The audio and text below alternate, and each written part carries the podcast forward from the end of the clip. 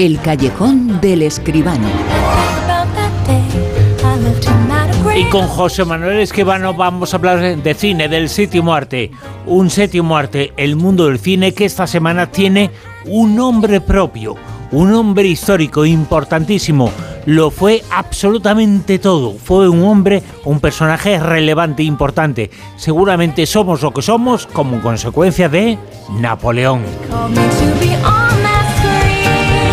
Y Napoleón, que es uno de los personajes históricos más grandes que jamás hayan existido, ha sido llevado al cine. Este personaje, su historia, por uno de los directores de cine más grandes que jamás haya existido, Ridley Scott. Y nosotros vamos a estar aquí en La Rosa de los Vientos con el crítico más grande que existe en nuestro país, con José Manuel Esquivano. José Manuel, muy buenas. buenas noches. ¿Cómo estás, eh, Napoleón español? no exageres, porque Napoleón fue muy grande, pero terminó muy mal. ¿eh? Sí, sí, sí, sí, es verdad. vamos a ser. Escribió un capítulo importante. Escribió capítulos importantes, pero bueno.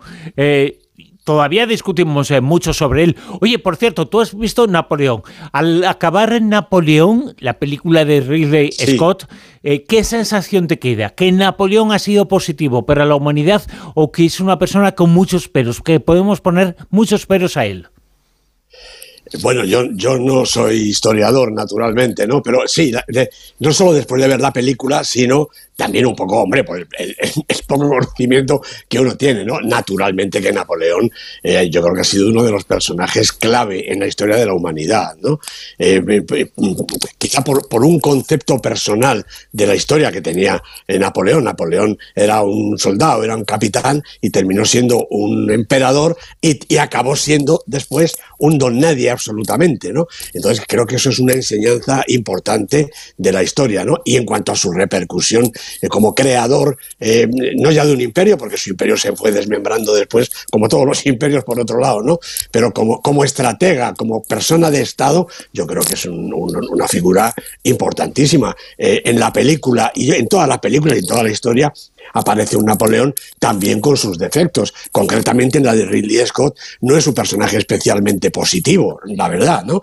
Pero no cabe duda de su importancia histórica. Vamos, no la vamos a descubrir nosotros esta noche, ¿no? Napoleón es una figura clave, una figura importante en la historia de, la humanidad, me, me parece a mí, Bruno.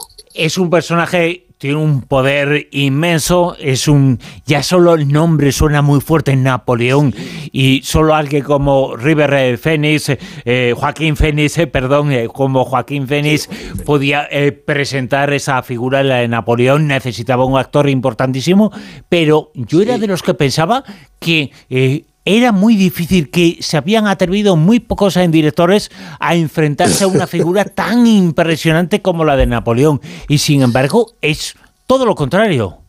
Todo lo contrario. Eh, bueno, cuentan que, que Stanley Kubrick quería hacer este Napoleón eh, que de alguna manera Ridley Scott es su heredero, ya la comentaremos alguna cosita, pero Bruno, he leído y yo me lo creo que Napoleón ha estado presente en aproximadamente un millar de obras, más de mil obras, entre el cine y la televisión. Con Napoleón, como tú dices, parece que es un personaje con el que no se puede atrever nadie y yo creo que se ha atrevido todo el mundo, ¿no? Fíjate, eh, eh, Lumière, Luis Lumière, en el año 97, 1897. Sí, sí, estamos hablando del año 97, pero del siglo XIX.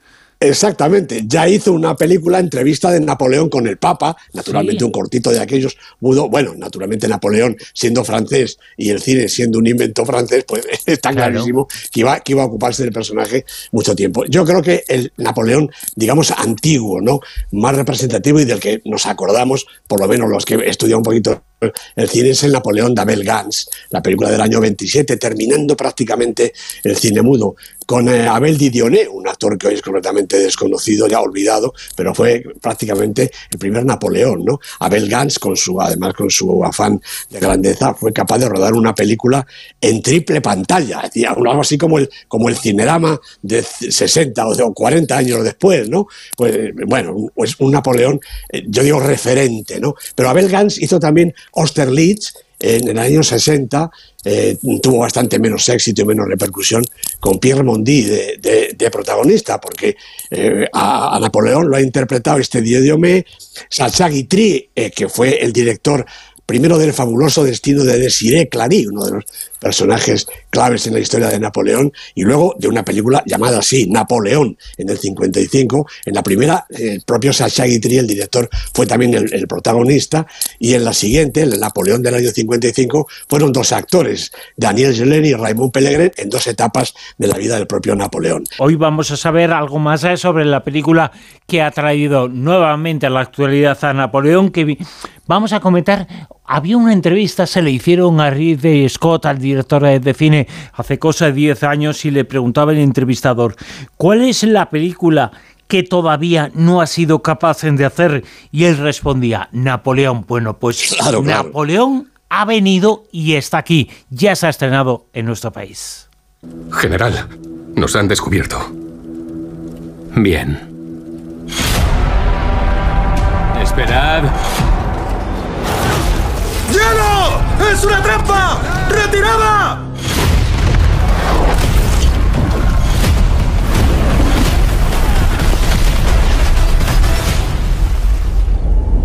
Yo no soy como los otros hombres.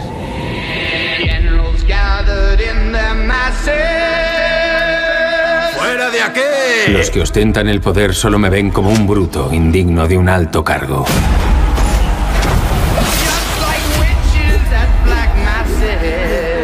Pero sigo los pasos de Alejandro Magno y César. Si baja la vista verá una sorpresa. Y en cuanto la vea, siempre la ansiará.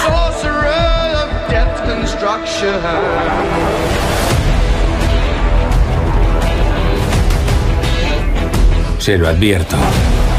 No seré el segundo al mando. Ganaré a base de fuego. Estoy destinado a la grandeza.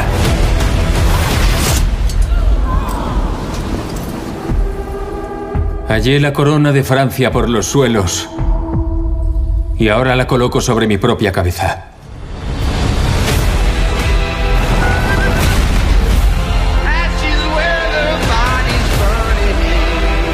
Quieres ser grande, pero no eres nada sin mí.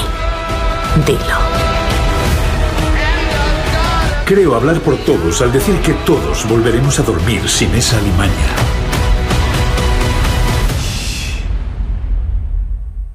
¿De quién es este país?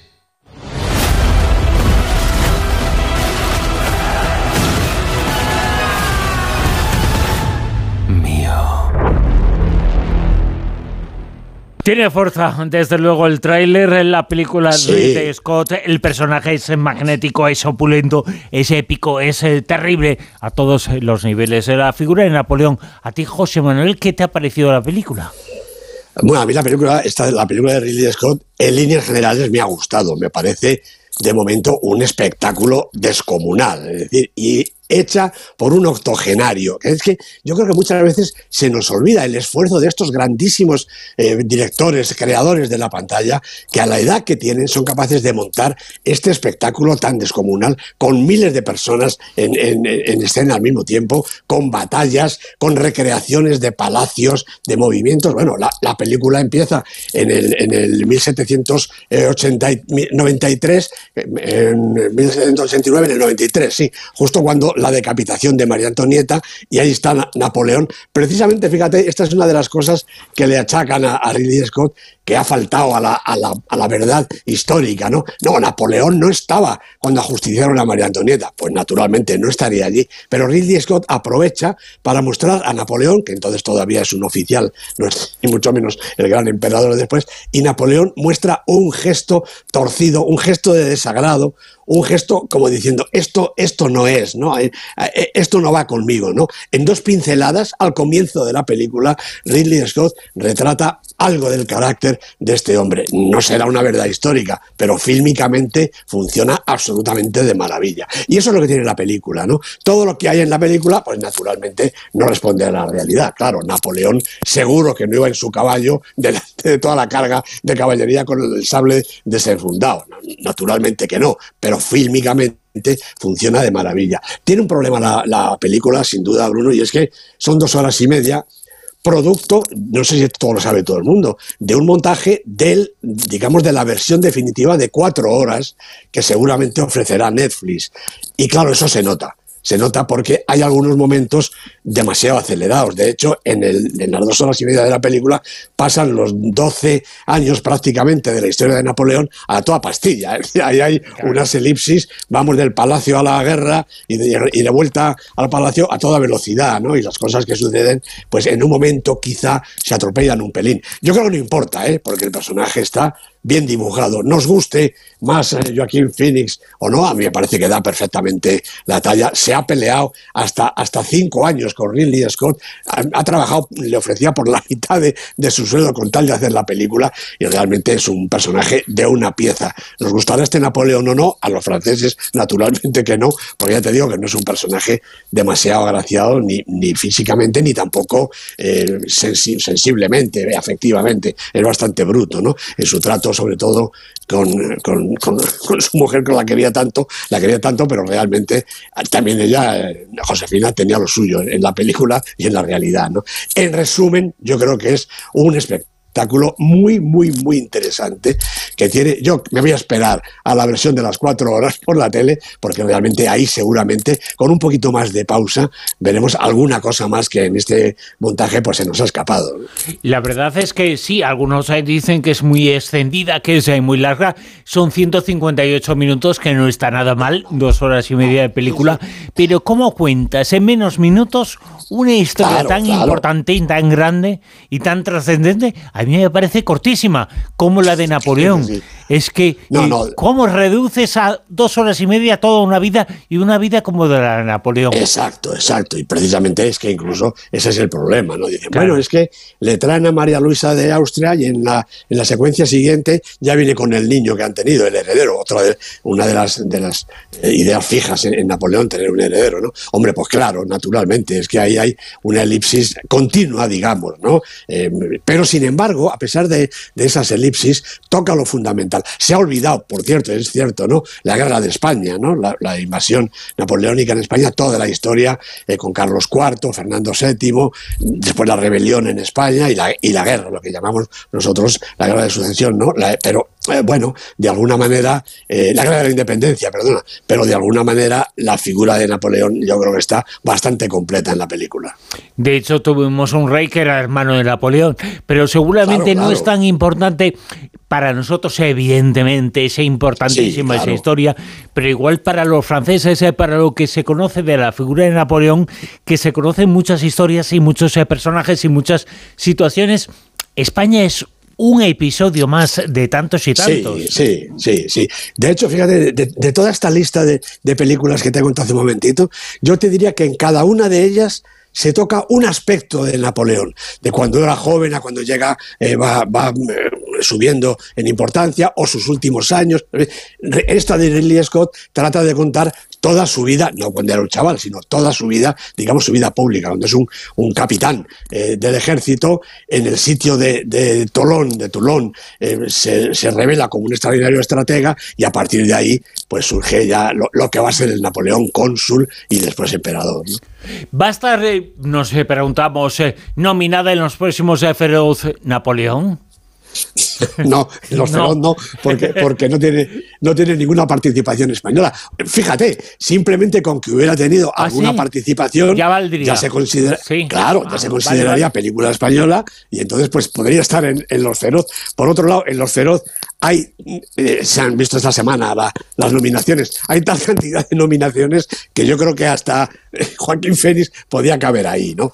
Eh, Los Feroz ya sabes que distinguen entre películas... se llama Joaquín. ¿Y qué importa Sí, el se llama Joaquín, no? Efectivamente. Claro, claro. Sí, Eh, sí. Un hombre tan Eh, español como Joaquín, vamos a nominarlo, ¿no?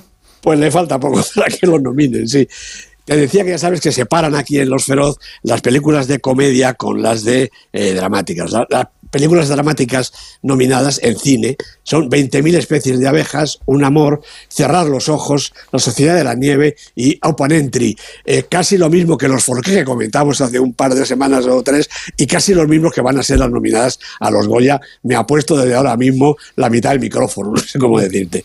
En película de comedia Bajo terapia, las chicas están bien, Mama Cruz, Robot Dreams y Te estoy llamando locamente. Ninguna de las cuales es verdaderamente una comedia, porque el cine de comedia en España está bajo mínimos. Esto es Santiago Segura, Leo Harlem y después el desierto, con lo cual, bueno, la comedia se ha refugiado más bien casi en la televisión, ¿no? Bueno, intérpretes, eh, directores, directores nominados por los correspondientes, Bayona, Isabel Coixet, Víctor Erice, Estíbal Izurresola y Elena Martín, que se ha colado aquí por Criatura, su película muy, muy, muy interesante.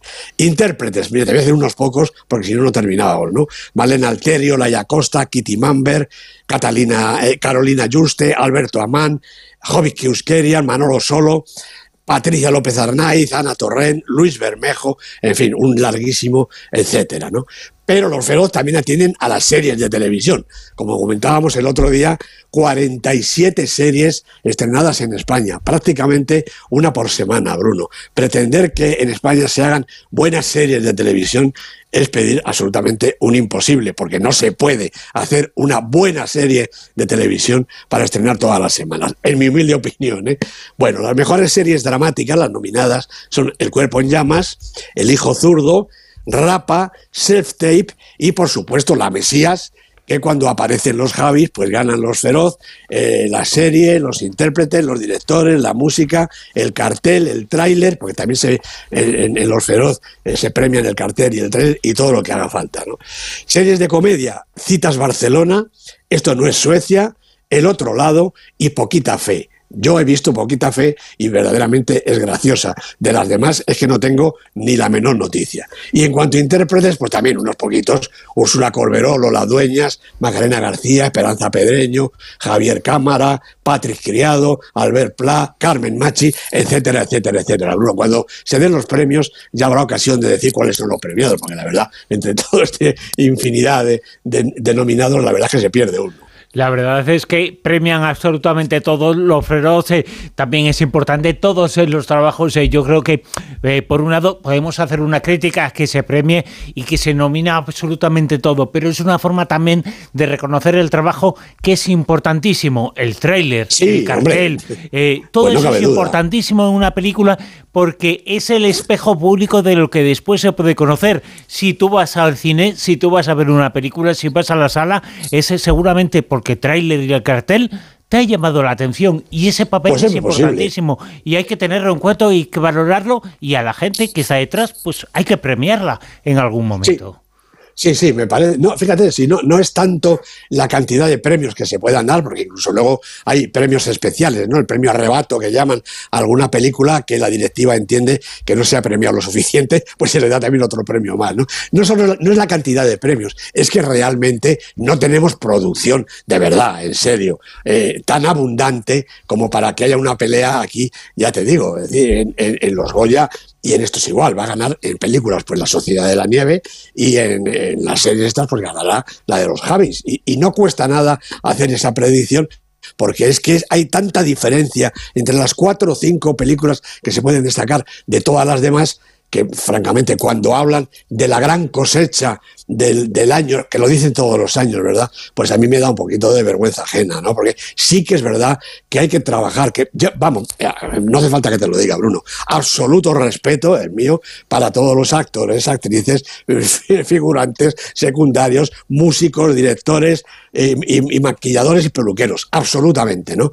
Pero mm, bueno, cuando hablamos realmente de la importancia, de la calidad, de que aspiramos a la maestría, a la obra maestra en, en nuestra producción, pues hombre, se nos cae un poquito el alma al suelo porque yo he, visto muchas películas como cada año y no sé si he visto una obra maestra y media. Entonces, yo creo que esa es la realidad, Bruno. Eh, si tuvieras que elegir de este año, si te piden a ti, haz la película nominada a la mejor película del año en el cine español, ¿qué película cogerías? Si te dijera, pues ya sé que es absolutamente injusto eh, decir esto y elegir esto, pero, si tuvieras que coger una.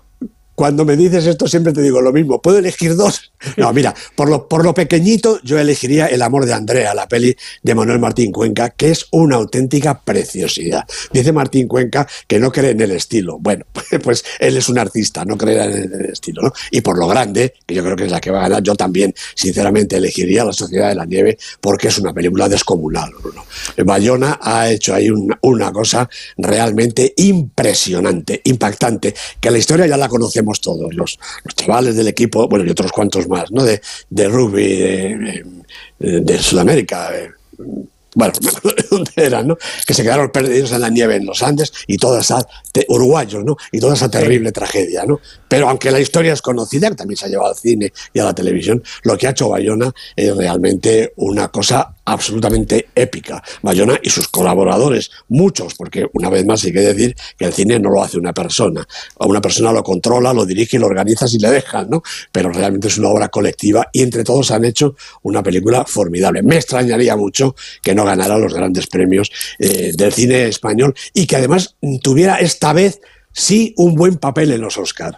Ojalá, ojalá sea así y nos alegraremos absolutamente todos por ese papel que esperamos que tengan los Oscar, la película de Bayona, La Sociedad de la Niebla. José Manuel Escribano, de la nieve, de la nieve perdón, de, La Sociedad de la Niebla pertenecía a Julio. Es una historia que se desconoce mucho, pero que un día, un día hay que hacerla eh, y tiene que atreverse a alguien a llevarla al mundo del cine. Era una pues sociedad secreta a la que pertenecía Julio Verne eh, y por eso me ha salido. Eh, a mí me ha interesado muchísimo siempre. Es una sociedad secreta que tiene que ver con esa proyección del futuro, con eh, ese espíritu que tenía de anticiparse a su tiempo de Verne, ¿no? Que es un personaje que, que, tenía que estar en el cine, tenía que tener una gran película también, ¿eh? aparece Julio Verne de refilón en alguna película, lo hemos visto, pero, pero merece su, su biopeli, como, como, yo digo, ¿no? Igual se ha inspirado Bayona en, el título, precisamente en, La Sociedad de la Niebla. Sí, sí, ojalá, ojalá sea así, porque es un personaje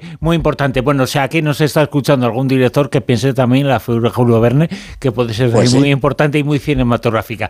Y si quieren algo, que vayan al Amiens, ahí está el cementerio, ahí está la tumba, que es yo creo que la tumba más espectacular del mundo. Él saliendo del fondo de la tierra, asomándose con la mano y diciendo, de aquí a la inmortalidad. Bueno, es una historia fascinante. Bueno, eh, José Manuel, hablamos de, cine y de mil cosas más la semana que viene, ¿te parece? Muy bien, Bruno. Venga, hasta, luego, chao, chao. Chao.